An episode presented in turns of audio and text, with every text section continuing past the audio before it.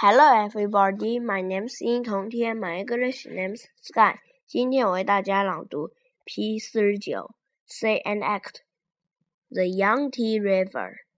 The students are giving a report about the Yangtze River. The Yangtze River is very, very long. First, it starts high in the mountains in the west of China. Next, it runs down the mountains and through the beautiful Three Gorges. Then it meets full water from many over lakes and rivers. Finally, it runs into the sea. Does the Yangtze River run through Shanghai?